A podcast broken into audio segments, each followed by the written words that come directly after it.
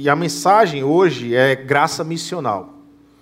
Ah, a gente tem falado dessa graça que dessa graça que não é uma graça passiva, mas é uma graça ativa, de uma graça que se movimenta aqui na terra. Uma graça que se movimenta tanto na vertical, mas que se movimenta também na horizontal. De uma graça que não permite que a gente fique parado, cruzado, cruzando os braços, sentado numa cadeira é, de domingo a domingo, mas uma graça que nos encoraja a olhar o outro, a se identificar com o outro, a ter a sensibilidade do outro. É uma graça que perdoa, é uma graça que transforma, é uma graça que apresenta um amor de pura abnegação, né, de, de, de puro a, a abrir mão de direitos. Né, é uma graça transformadora. Domingo passado, a gente, com o Paulo Júnior, a gente viu aqui a, a, a experiência dessa graça no relacionamento entre Filemão e Onésimo. Não sei quantos lembram aqui, mas foi só domingo, né? Uma semana só, não tem como esquecer. A, a, a, a relação de Filemão e Onésimo foi transformada pela graça, né? A graça, ela tem, a graça ela tem esse poder, né? A graça, ela me chama a atenção porque a graça ela é como água. Você, você, quando você tem uma infiltração em casa, se você não tomar conta da infiltração, se você não resolver logo o problema da infiltração, logo essa água vai estourar a sua parede, vai estourando a casa, vai estourar toda a casa. É, a, a, graça é, é, é, essa água que você não consegue represar. Ela vai e ela continua indo e ela vai enfrentando, sabe, o egocentrismo, ela vai enfrentando as mentiras que muitas vezes nós nos envolvemos e acreditamos, e ela vai quebrando tudo isso, ela vai transformando tudo isso e, e, e ela vai e ela não respeita. A graça, ela não respeita cor, ela não, ela não respeita posição social, ela não respeita intelecto, ela, ela simplesmente vai transformando o coração do homem de dentro para fora. A graça ela vai transformando os relacionamentos. A graça ela, ela tanto atinge o coração do senhor de escravos, como era Filemon, como ela atinge o coração de Onésimo, o escravo. Obrigado, pessoal. Como ela atinge o coração de Onésimo, o escravo. Ela muda tanto o senhor de escravo como o escravo. Ela não se preocupa com as estruturas ah, sociais do governo, mas ela vai transformando o homem, o ser humano, do coração, ela vai transformando o ser humano de dentro para fora. E esse ser humano transformado, esse ser humano impactado com a graça, sendo transformado pela graça, pelo evangelho, pelo amor de Deus, esse ser humano se torna um agente de transformação aqui na terra. A graça ela é profunda. Ela vai se movimentando e ela vai mudando tudo. Não é que ela muda as estruturas governamentais, ela muda a estrutura do homem. E esse homem se torna então um agente de transformação. Essa semana nós tivemos a notícia da morte do Stan Lee. Né? A Stan Lee é o criador do universo da Marvel. Né? Um universo de heróis, de super-heróis que fez e fazem parte do nosso cotidiano, talvez da, dos jovens de 40 anos, de 50 anos, né, e dos jovens mais jovens, mas são super-heróis que, que ah, fazem parte da nossa vida. Né? De tantos super-heróis da Marvel, né, ah, o meu favorito é o Homem-Aranha. Ah, eu acho porque o Homem-Aranha tem uma questão muito próxima de mim, né, da, da, da vida real, da Terra, né, que é essa coisa de ele é herói, mas ele tem que trabalhar para pagar as contas no final do mês. Né? Ele recebe é, é, é, incentivos, né? entre aspas, do patrão dele. Né? Ele leva bordoado em todos os cantos. Ele ainda tem que se preocupar, e como tem que se preocupar, de manter o casamento. Né? Porque às vezes essa ideia de querer ser herói lá fora chama mais atenção do que Mary Jane. Ele fica nessa tensão entre Mary Jane e ser herói, ele tem que manter as estruturas do casamento. Ele é bem humano mesmo, o Homem-Aranha, eu acho que é isso que me chama a atenção. né, nesses, nesses heróis do Stan Lee. Mas o Stan Lee, ele, ele, ele, não, ele, não, ele não construiu os heróis dentro desse universo não apenas para não apenas como é, é, seres com poderes especiais que estão ali para nos proteger, mas você percebe que todos esses super-heróis, todos, todos eles, é, independente do herói, mas todos eles são criados com uma falha, com um defeito, com uma fraqueza. Todos têm um ponto fraco, né? A, a, Stanley fez questão de mostrar que, por mais herói que você seja, ou por mais poderoso que você seja, você precisa de um herói maior. Você precisa de um herói acima de você, você precisa de algo mais perfeito do que você. E a ideia é que não tem herói perfeito no universo Marvel, mas você procurar e pesquisar, sempre vai ter uma fraqueza naqueles heróis. E, e, e chama a atenção essas histórias de heróis, né? nos chama a atenção essas histórias de heróis. Tem um autor chamado Steve Turner, ele é um comentarista, escritor e crítico de música pop né, na Inglaterra, cristão, e ele fala é, dessas histórias de herói. E ele fala de um de um, uma espécie de não é filósofo, a palavra é guru de Hollywood. Hollywood tem esses guru. Ah, o guru de Hollywood é aquele que meio que ele lê a história e diz: não, essa história dá certo, essa história vai, vai impactar, essa história tem tudo a ver. E aí eles são esses meio que são esses que não é roteirista, mas eles, eles dão a ideia da história e eles dizem, pode, pode produzir porque vai dar certo. E, e esse, é ah, me esqueço agora o nome desse guru, mas é um bem famoso nos Estados Unidos, ele vai dizer que a, as histórias de heróis são as histórias infalíveis. As histórias de heróis são as histórias que você pode fazer que vai dar certo, né? E essas histórias de herói, ela tem quatro atos, né? ela tem o ato do herói que ainda não é descoberto, do herói que está ainda no anonimato, é o primeiro ato, né? o herói na vida cotidiana dele. Aí depois esse herói, então, ele é chamado, ele é provocado a uma, a uma luta, ele é provocado a um desafio, surge um desafio na vida dele, então ele é provocado a um desafio. Esse herói, ele entra na batalha do desafio, e esse herói ele vence o desafio, mas ele vence por uma causa maior, maior do que ele. E esses gurus de Hollywood, ele diz que esses tipos de história, baseados nesses quatro atos de herói, são histórias que prendem o ser humano. São histórias que fascinam o ser humano e que a, a todo ser humano, é, é, de alguma forma, tem esse carrega nele esse, esse desejo de ouvir e de, e de assistir histórias de herói. E o Steve Turner ele pega essa ideia e diz assim: olha, é verdade, porque toda história de herói nada mais é do que uma tentativa de construir a história redentora. Existe uma história no universo, existe uma história que domina todo o universo, que o universo que chama a atenção do universo, que nos chama a atenção que é história redentora. Histórias de heróis são como histórias de redenção. Ah, você tem ainda o anonimato, de repente esse herói surge, entra numa grande batalha com o nosso Senhor Jesus Cristo, e ele então vai para a última batalha dele, que é a cruz, e ele vence a cruz, e ele ressurge ao terceiro dia, mas ele não ressurge apenas para ele, mas ele ressurge para trazer esperança para toda a humanidade. A toda a história de heróis segue esse script, esses passos de Jesus. É por isso que nos chama a atenção. É por isso que o ser humano é tão fascinado pelas histórias de herói. Porque todo ser humano carrega nele, carrega nele esse, esse, esse DNA básico de que Deus e as obras de Deus chamam a atenção. Chamam a atenção. E fascina a humanidade. E nós temos os nossos heróis na Bíblia. Nós temos os nossos heróis também. A Bíblia descreve os nossos heróis lá em Hebreus capítulo 11, ainda não é o nosso texto. E a Bíblia descreve os nossos heróis como homens aqui na terra que fizeram feitos fantásticos, maravilhosos. E entre tantos heróis que a Bíblia cita lá em Hebreus capítulo 11, nós temos Abraão.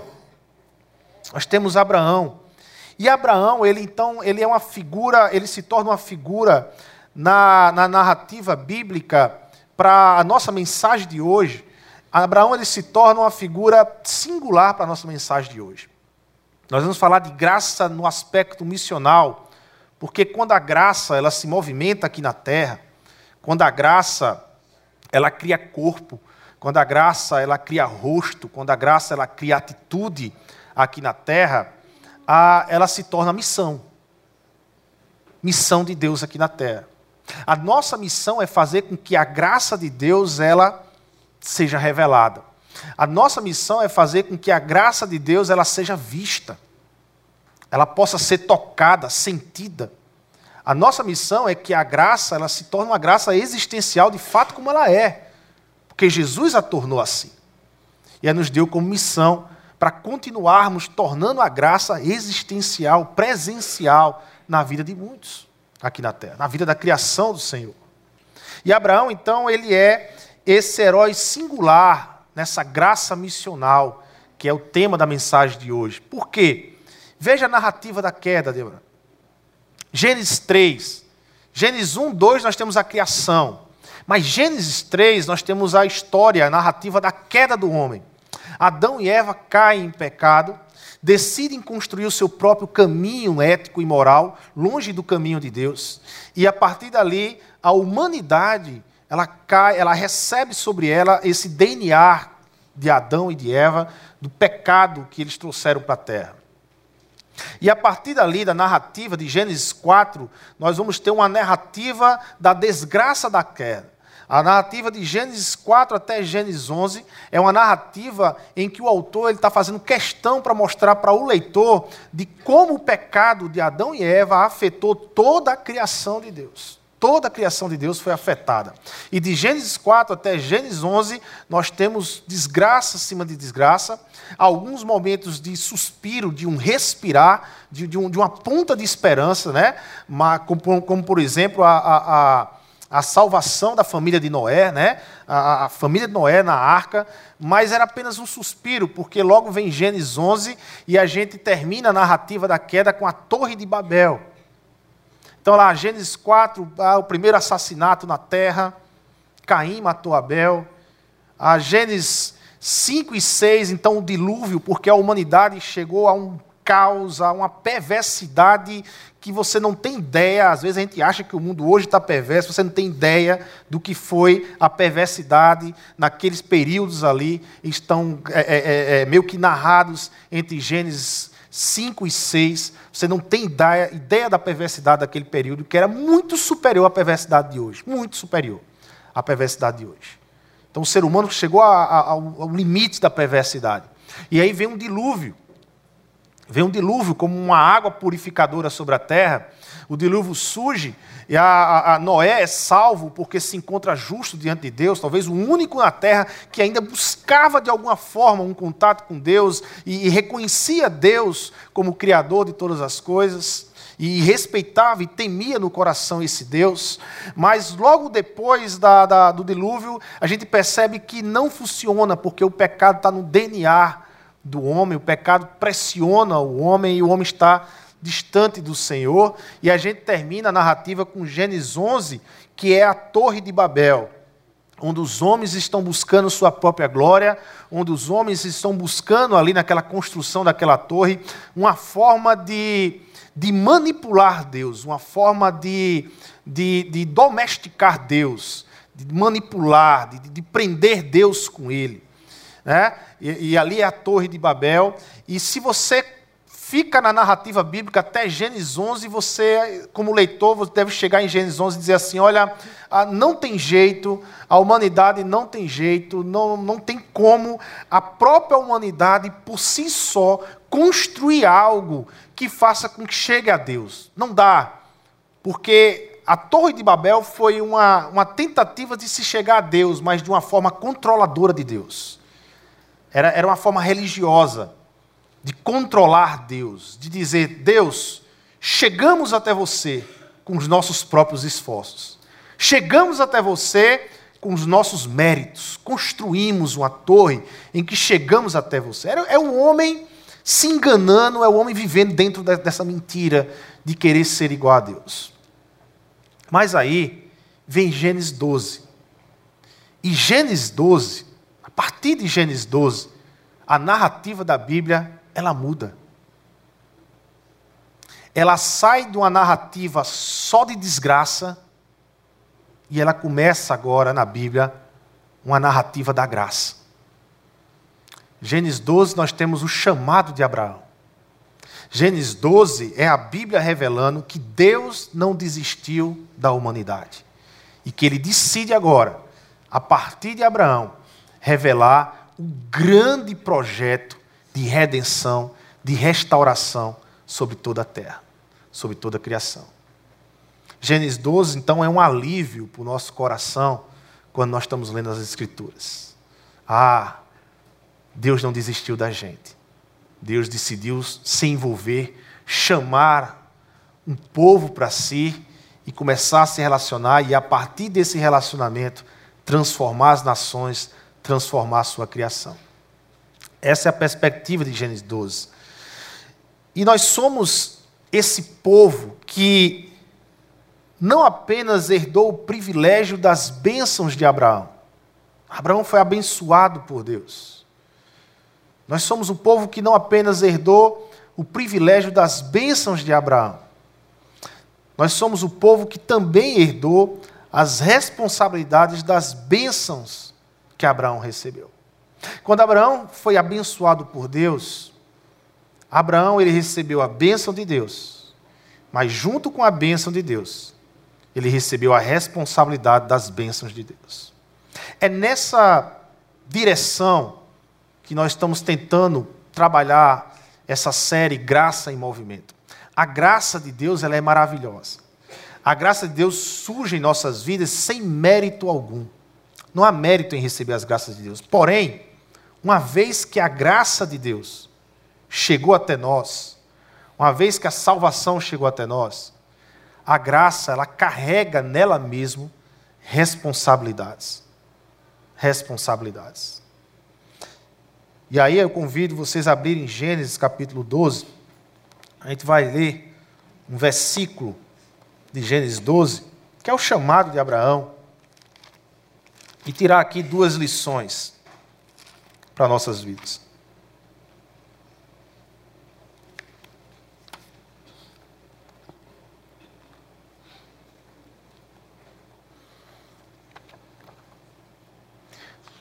Só mais um, uma uma informação. Aqui no, no, no verso, nas costas do nosso informativo, você tem o nome de quem está na próxima assembleia, vai estar entrando como membro da igreja. Então, se de repente eu acredito que está tudo bem certinho aqui, mas se seu nome está errado, aí você precisa ter a resposta. Se você está entrando na igreja, ou por batismo, por transferência, por aclamação, você precisa olhar o seu nome aqui no informativo, e aí, se tiver errado, você precisa ir na secretaria para corrigir o seu nome ok? Porque senão vai para ata, ok? Senão vai entrar em ata. Então você precisa dar uma olhadinha no nome certinho. São 50 nomes, a gente pode ter que um nome ou outro pode ter passado aí um erro. Então você que está entrando na igreja precisa olhar o seu nome aí, está tudo corretinho. Ok? Gênesis capítulo 12, olha só o que a palavra de Deus diz. Então, o Senhor disse a Abraão: Sai da sua terra, no meio dos seus parentes, e da casa de seu pai, e vá para a terra que eu lhe mostrarei. Olhando para a resposta de Abraão a essa graça de Deus, veja, Abraão está na Babilônia, a região caldeia, numa região chamada Ur, Abraão ele é um idólatra, adora vários deuses, essa é a cultura de Abraão. A, Abraão a, a, tem uma cultura de tendas tribais, pertencia a essa tribo de Ur, que estava na região da Babilônia. Então Abraão era um babilônico. Era um babilônico. Mas de repente Deus se revela a Abraão. O Criador chama Abraão para uma movimentação para ele se mover, para sair do meio da onde você está e vem relacionar comigo, mas você precisa sair daí e se mover para se relacionar comigo. Então Abraão é chamado por Deus.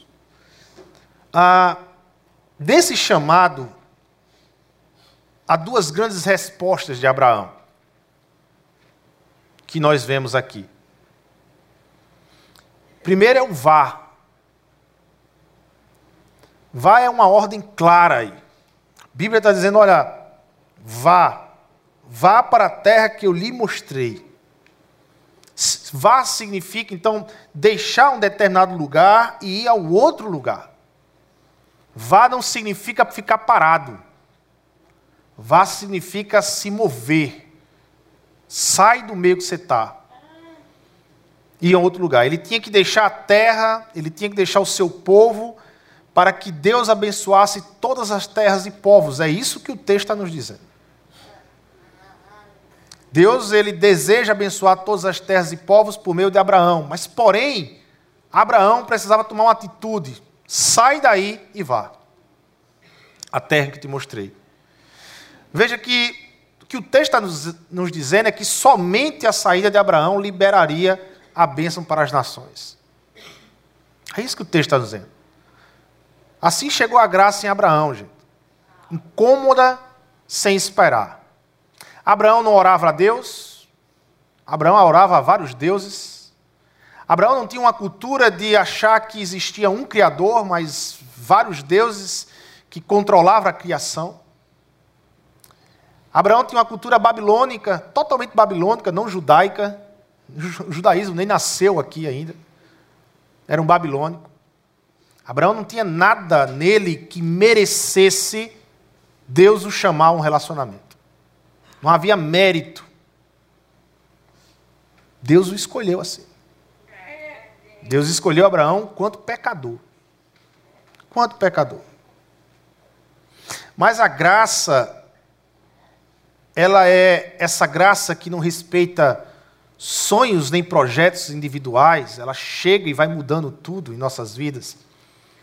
Mas a graça, ela responde uma, uma, uma história que está conectada.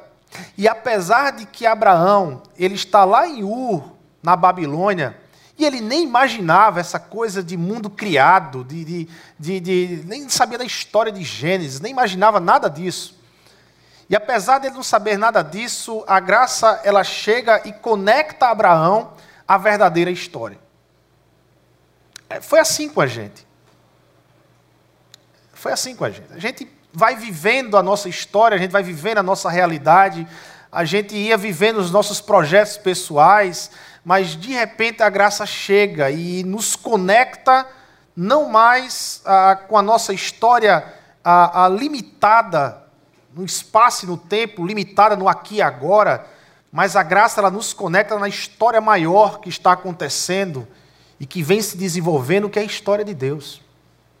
Ela nos conecta a, a esse, essa história maior do que nós. Maior do que nós. Que vai além de nós. A graça ela tem esse poder. Olhando mais uma vez para a narrativa aqui de Gênesis 12, quando chegamos em Gênesis 12, a história de Babel ela trouxe um fim a, na esperança da humanidade de encontrar seus próprios meios de bênção. Acabou. A religião é um meio de controlar Deus. É uma forma sorrateira de dizer que continuamos tendo o controle da situação. A Torre de Babel foi uma forma do homem de chegar a Deus, mas chegar a Deus de uma forma querendo controlá-lo através da religião através de um processo religioso de controle sobre Deus. Quando Deus destrói a Torre de Babel e espalha a humanidade com várias línguas, ali termina a esperança de controle sobre Deus, e ali Deus está dizendo claramente à humanidade que, olha, eu não sou Deus para ser controlado por vocês, eu não sou Deus para ser manipulado por vocês, e também claramente a história de Babel nos diz de que o homem ele é incapaz de ser fonte de graça nessa terra. A graça nessa terra, a, a, graça que muda, a graça que transforma, não pode vir da gente. Não conseguimos produzir isso. Não temos poder de produzir isso. Não temos força, não, nós não temos fé para produzir isso. A graça salvadora, a graça transformadora, ela vem somente de Deus. É por isso que Abraão ele é convidado a abandonar tudo que o liga à Babilônia. Olha, sai daí. Eu, Deus está construindo algo novo. Deus está construindo algo do zero. E a construção do zero, quando se constrói algo novo, quando se constrói algo do zero, vocês sabem que é radical as atitudes que nós temos que tomar. Quando nós queremos construir algo do, do zero, são atitudes radicais. São, são envolvimentos radicais. É, preci, é preciso de uma força ah, maior para se construir algo do zero. E é, isso, é justamente isso que Deus está propondo a Abraão. Sai daí, sai da sua parentela, sai do meio da Babilônia, porque nessa cultura babilônica, nessa forma de pensar, nessa forma de se construir religião, a graça não vai chegar na terra.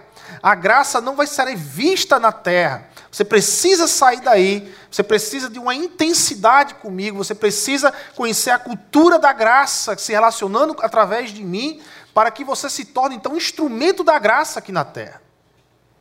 Essa é a proposta de Deus para Abraão. A missão de Deus de abençoar as nações, ela exige então um recomeço radical. Ela chama Abraão para fora da sua família, para fora da sua parentela. E nós ficamos meio assim nessa, nesse, na leitura desse texto, né? Meu Deus, e se fosse eu? Né? E se esse chamado fosse comigo? deixar pai, mãe, irmãos, né, toda a parentela, toda a família, toda a cultura, e ó, vem viver comigo, Abraão.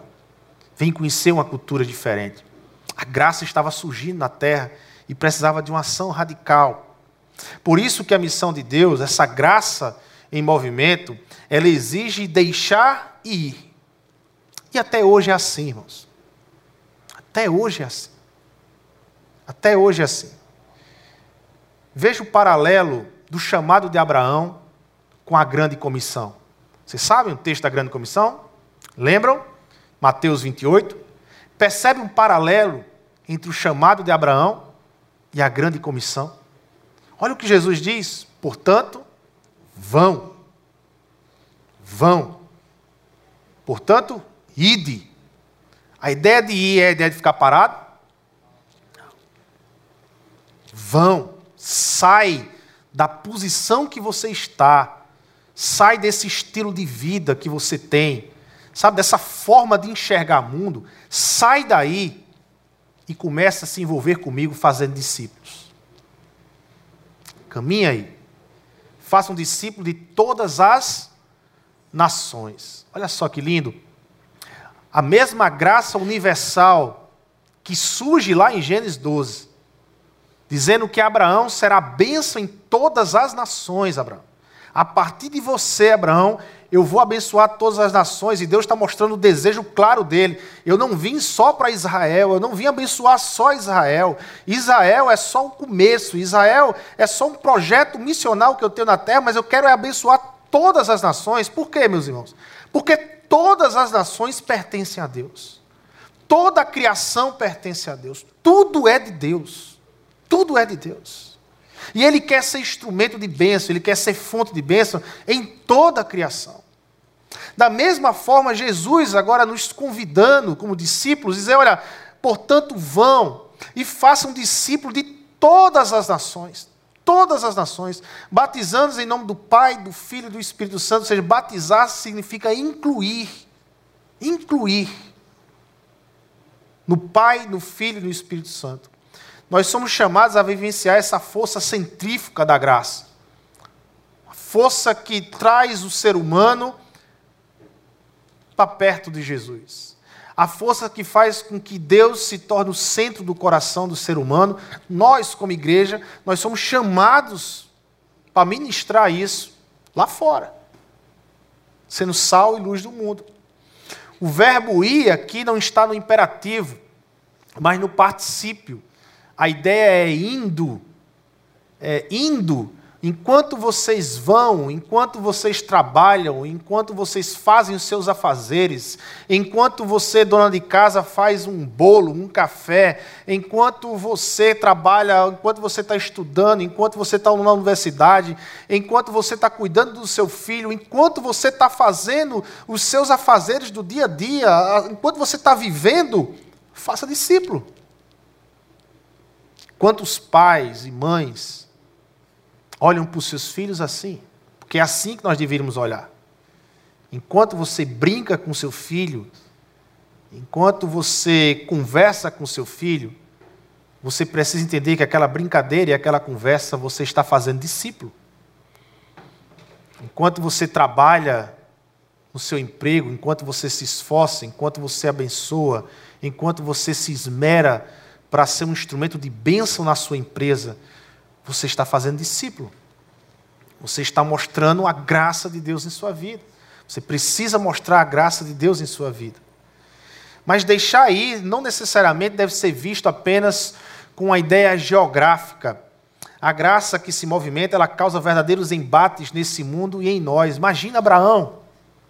Abraão foi convidado a largar tudo, a largar seu pai, a sua mãe, a largar a sua cultura para viver agora um relacionamento com Deus e ir atrás de uma terra prometida que ele nem viu ainda essa terra, mas ele acreditou na promessa de Deus. E isso foi imputado, como diz a Bíblia, como fé na, na, na, em Abraão. E Abraão agora tem que aprender a viver do mundo sem ser do mundo. Abraão agora tem que aprender a viver na cultura do mundo, mas sem pertencer mais a essa cultura do mundo mas se pertencendo agora a uma cultura que vem de Deus, do reino de Deus. E ele vai aprendendo isso. E se você for ler os textos, Gênesis 3, Gênesis 13, 14, 15, 16, 17, você, leitor, você vai entrar justamente nessa luta de Abraão. Ah, às, às, vezes a gente é rápido a acusar Abraão, né? Quando Abraão ele mente dizendo que Sara é irmã dele e entrega Sara lá para. Ah, como é que pode fazer uma coisa? É, lembra disso, Abraão está aprendendo a conviver com essa cultura da verdade. Ele não pode mentir, porque agora ele representa uma outra cultura. Ele não pode tentar ludibriar as pessoas para se dar bem na vida, porque agora ele está pertencendo a outra cultura, mas ele está aprendendo essa outra cultura. Não é da noite para o dia que Abraão vai aprender, ele vai. A fé de Abraão ela vai sendo construída, ela vai, ela, ela vai se fortalecendo à medida que você vai passando os capítulos 13, 14, 15, 16, 17, 18, você vai vendo um Abraão cada vez mais com mais fé, um Abraão com cada vez com mais vontade de obedecer a Deus, mas nem sempre foi assim. Você também vai pegar um Abraão vacilante, errando, porque ele está aprendendo. Assim é conosco também. Quando Deus nos chama a viver com Ele, ah, nem sempre a gente consegue atingir as expectativas que as Escrituras pedem da gente. Às vezes a gente vacila, mas a gente vai caminhando, e a gente vai caminhando, mas a gente tropeça, e a gente se levanta, pede perdão, ah, se arrepende, e vai caminhando, e vai caminhando, mas tropeça de novo, pede perdão, ah, se arrepende, vai caminhando, e a gente vai aprendendo a lidar com Deus no mundo de hoje, e a gente vai aprendendo a responder o mundo de hoje com a vontade de Deus. É, assim é com a gente, assim foi com Abraão, porque a graça é algo totalmente novo para a gente também. E a gente vai aprendendo com a graça, se construindo na, nessa fé. Mas até chegar ao ápice da, da, da, dos desafios da fé de Abraão, que é Gênesis capítulo 22. Quem é que lembra da história de Gênesis 22? O que é que Gênesis 22 está contando na Bíblia? Vocês lembram? O sacrifício de Isaac.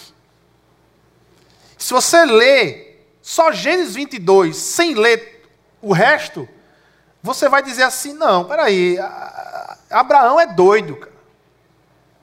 Abraão é louco. Deus ele é insensível. Deus está mandando sacrificar o filho do cara, o filho da promessa, o filho que nem ele mais imaginava ter com Sara e agora tem, e agora Deus manda sacrificar. Que loucura é essa aqui? Mas se você ler a história de Abraão, a partir do verso do capítulo 12 até chegar ao capítulo 22, aí você vai entender. E quando você lê 22 diz, olha, eu não sei, mas pelo que eu já li de Abraão, é bem capaz de Abraão sacrificar Isaac. Porque a história da obediência, a história de fé de Abraão, ela não nasce da noite para o dia. Ela vai se construindo com Deus ela vai se provando com Deus, ela vai se construindo até chegar à última prova com Deus. E Abraão passa na última prova. Assim é conosco. A, a, hoje, nós, hoje nós aguentamos alguns tipos de pressão. Hoje nós vamos passar por alguns tipos de crise. Mas quando passamos por essa crise, ou como passamos por essa pressão, não pense que as crises e as pressões vão acabar. Lembra da perspectiva de Jesus Cristo sobre essa terra. No mundo tereis aflições. Tendo bom ano eu venci o mundo. Mas a perspectiva de Jesus na terra para aqueles que querem viver o Evangelho é aflição. É aflição. E quando passamos por uma crise e passamos por ela e diz, ah, graças a Deus, consegui passar pela crise, consegui vencer essa crise, estamos mais maduros, fortalecemos a nossa fé. E logo um pouco mais na frente vai vir uma outra crise, não mais igual àquela, porque aquela a gente já passou. Aquela a gente já amadureceu, mas vai vir uma maior. E a gente vai cada vez mais, de crise em crise, de luta em luta, nós vamos amadurecendo a nossa fé. Amadurecendo a nossa fé. Construindo uma fé maior com Deus. Entendendo Deus como Criador, como um agente da criação, como fonte de graça e de renovação. A cada crise, a cada luta, a gente vai se construindo com Deus. Aí vivemos então essa, essa luta da cultura da Torre de Babel. Devemos nos opor a todo tipo de idolatria, porque essa foi a proposta de Deus com Abraão. A ideia de vá, se levanta daí, Abraão, sai da sua parentela, essa ideia, esse choque de cultura que Abraão tem, de lutar contra todo tipo de idolatria. Imagina, Abraão vive numa terra idólatra. Gente, nós vivemos numa terra extremamente idólatra. Extremamente idólatra. E quando eu falo idolatria aqui, eu não falo só na perspectiva ah, religiosa, mas na perspectiva humanista também. Nós vivemos um humanismo que nada mais é do que a idolatria do homem, a idolatria de si mesmo. Nós vivemos a, a uma perspectiva é, idólatra tanto na religiosidade, na construção religiosa que nós temos, como nós vivemos na perspectiva idólatra do humanismo, uma construção que vem lá do século XVIII com o iluminismo para cá. E, e, mas os dois aspectos, o religioso e o humanista, todos os dois aspectos são idólatras. E como cristãos, nós precisamos lutar contra isso. Mas nós temos uma tendência a sermos idólatras, nós temos uma tendência a achar que ou a solução está no homem, ou a solução está ah, num objeto, uma coisa, e que nós colocamos essa coisa como Deus, como algo que tem um poder de resolver os meus problemas, ou o homem que tem um poder de resolver os meus problemas, mas o que a Bíblia mostra é que verdadeiramente o problema mais profundo do ser humano, o problema mais terrível que o ser humano carrega, aquele que é mais profundo, só Deus pode resolver. Só Jesus Cristo pode resolver. Só Jesus é a resposta para isso. Portanto, a graça, ela pede, a, ela chama, quando ela chega em nós, ela nos chama para levanta e sai da onde você está. Levanta e sai da onde você está. É isso que Jesus sugere para Nicodemos. Quando Jesus sugere para Nicodemos nascer de novo. A estrutura, o que Jesus está dizendo para Nicodemos, é Nicodemos, essa estrutura religiosa que você se encontra, é, é, a, a, essa confiança que você tem nessa estrutura religiosa aqui, judaica, em que você é mestre, essa estrutura religiosa ela é falida ela não vai resolver os seus problemas, ela não vai resolver o seu maior problema. Você precisa nascer de novo. É a mesma coisa que Jesus, quando chega na Samaritana. Quando Jesus chega na Samaritana, Jesus desafia a Samaritana a abandonar suas carências e deixar de usar seus relacionamentos como meio de defesa, ah, mas simplesmente agora a Samaritana ela é convidada a a, a, a confiar em um outro ser humano, coisa que ela nunca tinha feito na vida. Portanto, ela ficava de casamento em casamento, de casamento em casamento, tentando preencher um vazio que nunca iria preencher e tentando usar esses relacionamentos em prol dela. Mas Jesus diz: olha, se liberta de tudo isso e passa a confiar agora num homem chamado Jesus Cristo. Aprenda a confiar em pessoas. Aprenda a confiar nas pessoas. Aprenda a confiar. Desafio para a samaritana. Sai da onde você está. Sai dessa estrutura que lhe prende a você mesmo. E aprenda a confiar em mim. É como Jesus ensina os seus discípulos, lá em Marcos capítulo 10, quando os discípulos estavam dizendo: Olha, Senhor, ah, quando você, o Senhor instaurar o seu reino, lembra de mim, Tiago e João, um de cada lado, um do seu lado direito, outro do seu lado esquerdo, para governarmos juntos com o Senhor. E aí Jesus vai dar um ensino sobre o reino de Deus, vai dizer assim: Olha, não, mas o meu reino não é assim. A, a, a, a, autoridade do meu reino não se estabelece da forma como se estabelece nos reinos humanos aqui. A, a, autoridade dos reinos humanos se estabelecem pelo poder das armas, da força, pelo poder do dinheiro, pelo poder financeiro. No meu reino não é assim, não se estabelece dessa forma. No meu reino, a autoridade se estabelece no serviço.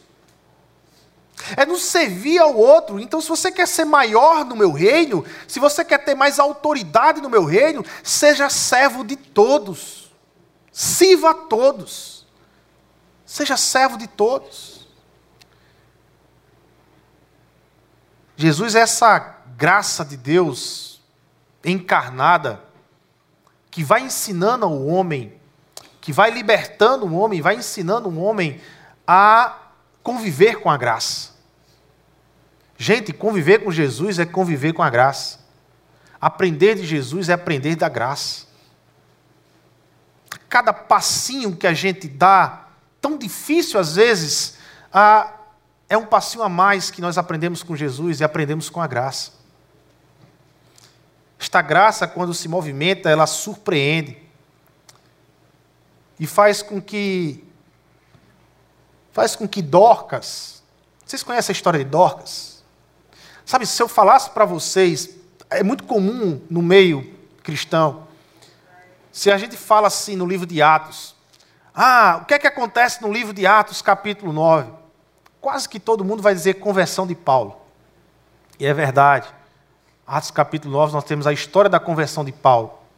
Mas tem uma historinha antes da conversão de Paulo que é fantástica. É a história de uma discípula chamada Dorcas. Uma discípula que vive numa pequena tribuzinha de pescadores, uma vilinha de pescadores, uma, vila que para a época do, do, judaica era insignificante, tão pequena que era. Mas é a história de uma vilinha de pescadores pequenininha que entra na Bíblia, na palavra de Deus. Sabe, fantástico é isso. Você sabe quem era Dorcas? Costureira. Dorcas era uma costureira. Você fica imaginando por que uma costureira entra na Bíblia? É graça de Deus. Porque pela graça de Deus, essa mulher com uma agulha e uma linha, ela revelou o amor de Deus a outras pessoas. Ela fazia roupa para viúvas que não tinham condições de pagar financeiramente.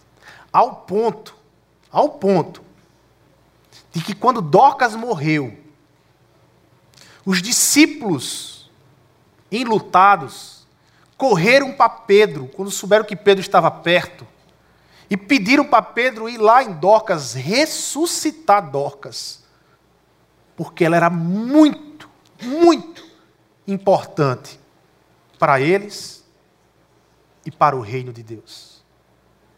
A graça faz com que uma agulha e uma linha se tornem instrumentos poderosos de Deus aqui na terra. Dorcas, ela viveu a missão. Dorcas, ela entendeu o que é deixar e vá. Deixa a sua estrutura e perceba o que Deus pode fazer com você, com o que você tem. Às vezes a gente acha assim, olha para a gente e diz: Ah, eu não tenho condições de fazer isso. Ah, eu não tenho condições de abençoar. Ah, eu tenho tão pouco. Olha, põe o teu pouco na mão de Deus. Põe o pouquinho que você tem. Diga assim: Senhor, eu quero servir ao Senhor. Me usa para apresentar a tua graça aqui nessa terra. E veja o que Deus vai fazer na sua vida. Perceba o que Deus vai fazer na sua vida. Você não tem ideia como Deus pode usar a sua simplicidade com graça, poder dele aqui na terra. A graça exige de nós essa responsabilidade. Nós não podemos ficar parados. Dorcas ela não ficou parada. Ela pegou a agulhazinha dela e a linha e começou a costurar e passava talvez madrugadas costurando e fazendo roupas para aquelas viúvas porque não tinham que vestir. E sabe uma coisa? Pedro a ressuscitou. Ela voltou à vida. Ainda viveu mais um tempo aqui na terra, abençoando aquelas viúvas. A história conta disso. E a história dela impactou toda a cidade de Jope. Que muitos, muitos daquela vila entregaram o coração a Jesus. Veja o que a graça pode fazer. A graça ela exige de nós essa responsabilidade, irmãos. A graça não chegou para nós para ficarmos conosco, preso aqui, sabe? Ah, agora eu sou salvo. Oh, aleluia, glória a Deus. Todo domingo está aqui levantando a mão, glória a Deus, glória a Deus. Sim, o que você está fazendo com a graça lá fora? O que é que você está fazendo com a graça na segunda-feira, na terça, na quarta, na quinta, na sexta, no sábado? Aonde é que a graça que está em você está lá fora também? De que forma as pessoas lá fora estão enxergando a graça em você? Na sua forma de tratar, de cuidar, de olhar, de abençoar, de ajudar. É que as pessoas estão vendo isso? A graça ela não foi feita para ficar em, só em você. Ela foi feita para ser vista, para ser sentida. Ela é real. A graça não é uma filosofia, não é uma história é, é de conto de fada, ela é real. Ela nasceu aqui entre nós, ela morreu e venceu a morte ao terceiro dia e ressurge com Jesus Cristo. Ela é real, a graça de Deus. Ela é real. E ela se torna real. E aí chega no nosso, nosso, nosso segundo ponto. Voltando um pouco ao Stan Lee, ao meu herói preferido, Homem-Aranha, o tio dele, o tio pai, antes de morrer, ele diz uma frase que fica marcado né, na história desse personagem e de quem gosta do Homem-Aranha, né? Grandes poderes, vocês sabem? Tuba conhece, grandes poderes traz grandes responsabilidades. A graça de Deus é isso. Poder de Deus aqui na terra. Mas ele traz grandes responsabilidades para mim e para você. E aí nós chegamos no segundo ponto e último, que foi a ação de Abraão. Quando você sai do verso 1 e começa a ler o verso 2 em diante, 13, capítulo 13, 14, 15, 16, então você vai entrar na narrativa da resposta de Abraão ao chamado de Deus. Como é que Abraão responde ao chamado de Deus? Abraão fica em casa? Abraão fica com seus parentes? Abraão fica na Babilônia? Não. A gente se depara com Abraão que obedece.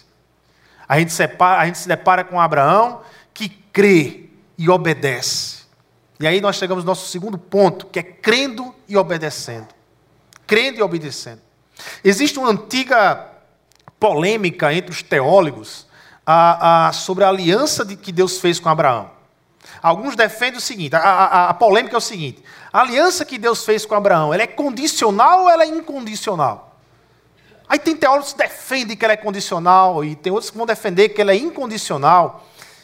Mas eu, eu, eu aprendi lendo as Escrituras, e principalmente lendo o Evangelho, que fuja dos extremos. Quando você vê uma discussão muito extremada, uma discussão muito polarizada, ou é isso ou é aquilo, o Evangelho tem me ensinado a fugir dos extremos. O Evangelho tem me ensinado a buscar ser equilibrado. Olhando para a narrativa de Gênesis e olhando a resposta de Abraão, e a partir da resposta de, Abra de Abraão, vendo todas as Escrituras, ela é tanto condicional como incondicional. Ela é os dois. Ela não é nenhum nem outro, é os dois. É os dois ao mesmo tempo. Veja, ela é incondicional. Por quê? Porque não dependia de nenhuma condição prévia que Abraão teria cumprido. Deus simplesmente anuncia a escolha de Abraão e sua intenção maravilhosa de abençoar as nações por meio dele. Ponto. Abraão não era melhor do que ninguém na terra, gente. Abraão não era melhor do que nenhum outro babilônico. Abraão não procurava Deus. Abraão não, não, não cria no Deus.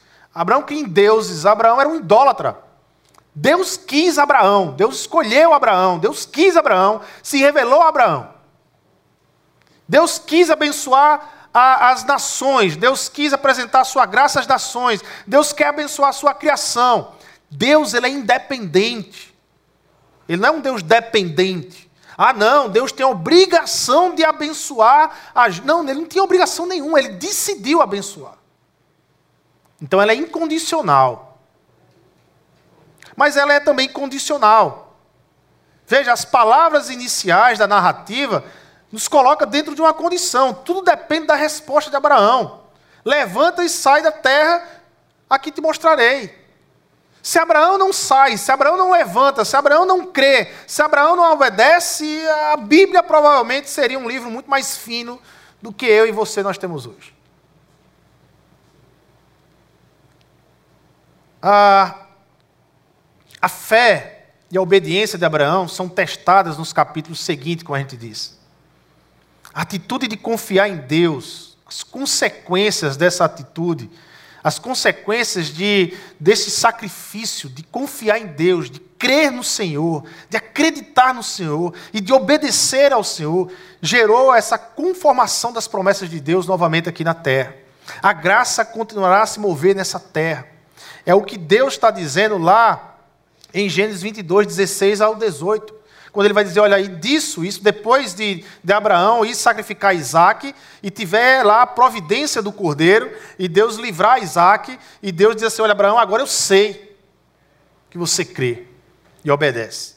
E aí Deus diz assim, olha, e disse, juro por mim mesmo, declara o Senhor, que por ter feito o que fez, não me negando o seu filho, o seu único filho, esteja certo de que o abençoarei e, fazer, e, e farei seus descendentes tão numerosos como as estrelas do céu e como a areia das praias do mar. Sua descendência conquistará as cidades do que, dos que lhe forem inimigos, e por meio dela todos os povos da terra, todos, todos os povos da terra serão abençoados, porque você me obedeceu, Abraão.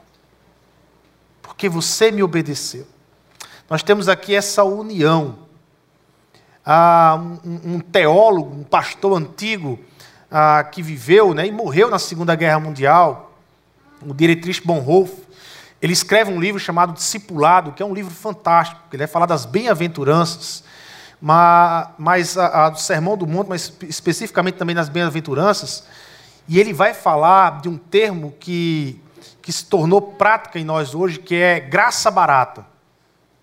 Ele vai dizer que a igreja evangélica cristã ah, tem sido fascinada, tem sido atraída por uma graça barata que não é a graça de Deus. É uma graça que não exige sacrifícios. É uma graça que não exige responsabilidades. É uma graça que não existe obediência. Bonhoeffer vai chamar isso de graça barata. Não é uma graça que vem de Deus.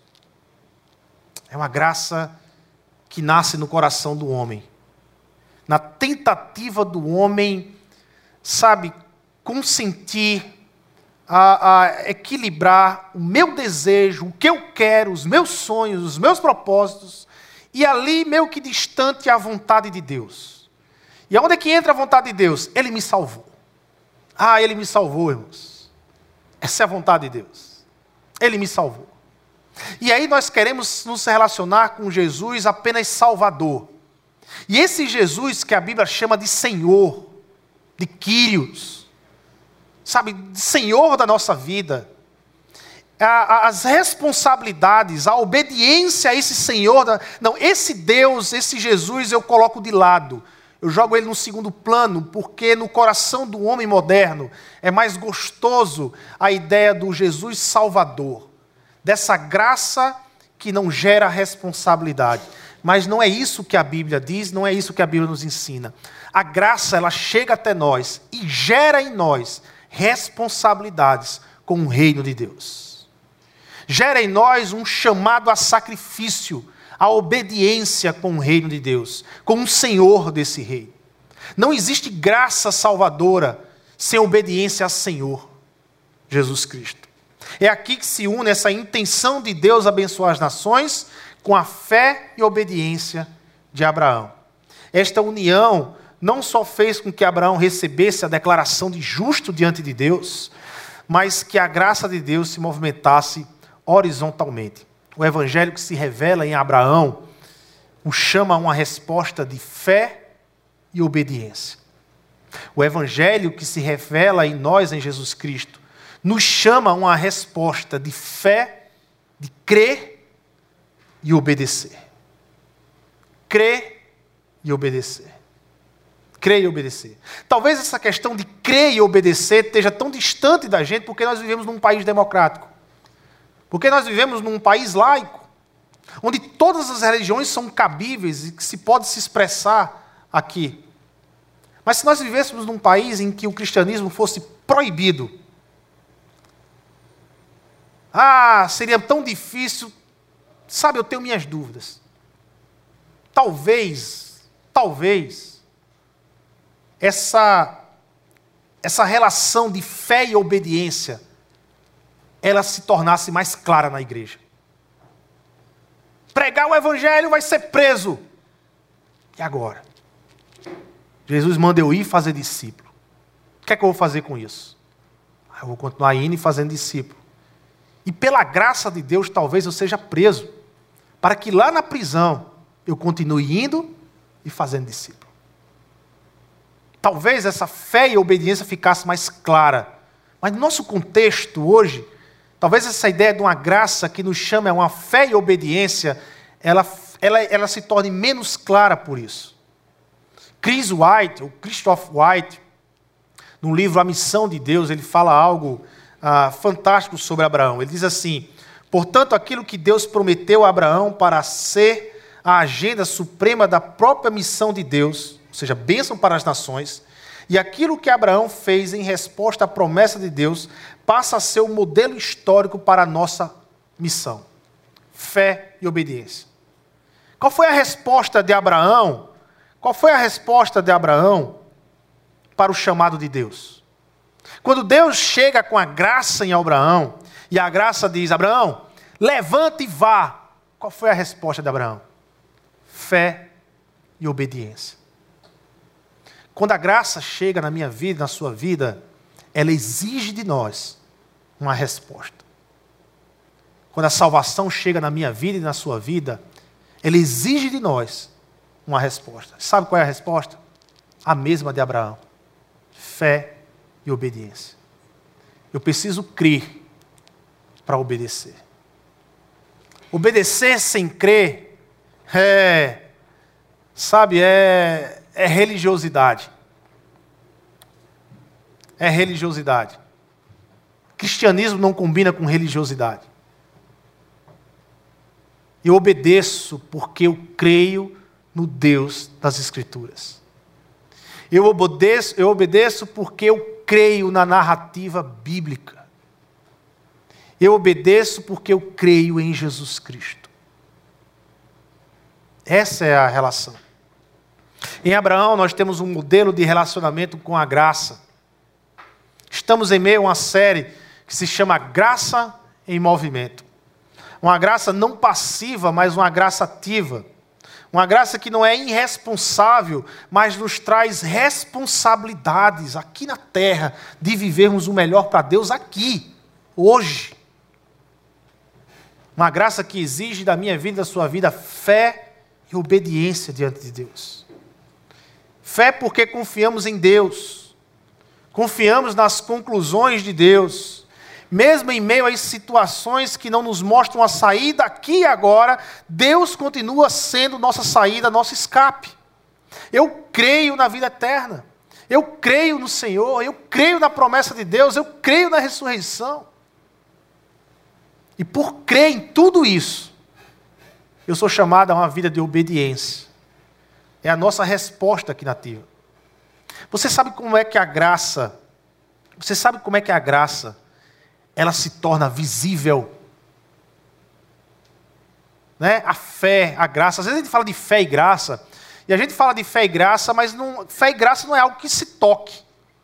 Não é? Fé e graça não é algo que eu veja, que eu toque. E às vezes a gente falando esses termos fé e graça, às vezes parece muito solto, porque eu não vejo, eu não toco. Como é que a fé e a graça ela se torna visível? Ao ponto de eu poder sentir, tocar, ver. É quando pessoas como eu e você, atingidas pela graça, decidem por crer obedecer a Deus. Obedecer a Deus. Essa graça que se movimenta aqui na terra é a graça que exige da minha vida, da sua vida, obediência. E quando nós obedecemos a Deus, assusta as pessoas lá fora. Como uma mulher que perdeu seu filho assassinado, e dias depois estava numa cadeia, a imprensa toda lá, e ela procura aquele que assassinou seu filho e dizer: Eu o perdoo pelo que você fez com meu filho. Todo mundo, isso foi ano passado, e todo mundo fica: Por que isso? O que é isso? Que loucura é essa? Ela está com o coração dilacerado, sofrendo a perda do filho mas ela decidiu obedecer a Deus, que diz: perdoa a quem te faz mal. Perdoa quem te faz mal. E quando ela decidiu obedecer a Deus, a graça e a fé, antes não era visível, agora está visível. Todos que assistiram aquele dia, aquele noticiário, ficaram chocados. Todos saíram comentando em suas casas. Alguns reprovando a atitude dela. Ah, isso não é mãe. Outros apostando na atitude dela. Mas sabe o que acontece? Todos comentam, todos falam. Porque quando a graça e a fé ela se torna visível, é impossível as pessoas não saírem, no mínimo, assustadas com a graça e a fé. Nosso desafio, meus irmãos, desafio de hoje pela manhã que eu trago para você é torne a fé e a graça que há em você visível. Vivencie ela por meio da obediência. Obedeçam a Deus. Escolha Deus. Escolha Deus. Independente do que vai acontecer, escolha a vontade de Deus. Escolha obedecer a Deus. E mostre essa graça e essa fé que está dentro de você e que você carrega. Torne ela visível para impactar esse mundo. Esse mundo precisa tanto disso, gente. Esse mundo carece tanto de graça e de fé. Vocês não têm ideia. Vocês não têm ideia. Então vamos viver isso. Seu desafio não é fácil? Não, não é fácil. É uma luta. Obedecer a Deus, às vezes, contra a nossa própria vontade. É luta. Mas vale a pena. Vale a pena. Por algo maior. Por uma compreensão maior. Por um momento maior. Amém?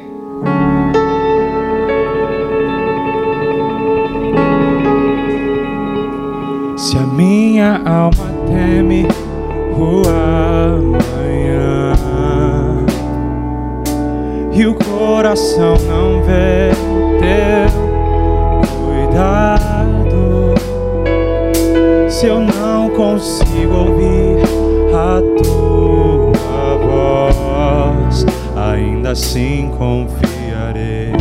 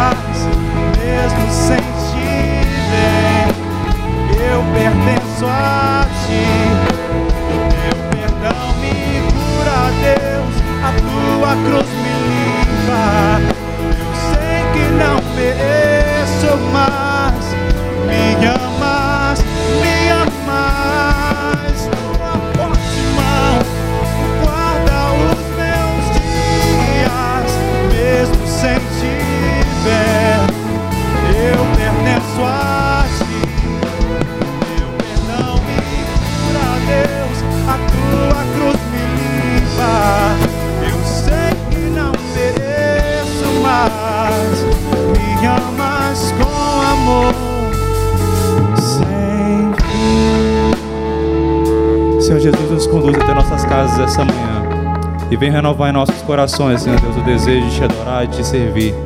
Nos movimentando, Senhor Deus, através dessa graça que nos conduz. Em nome de Jesus, Pai. Amém.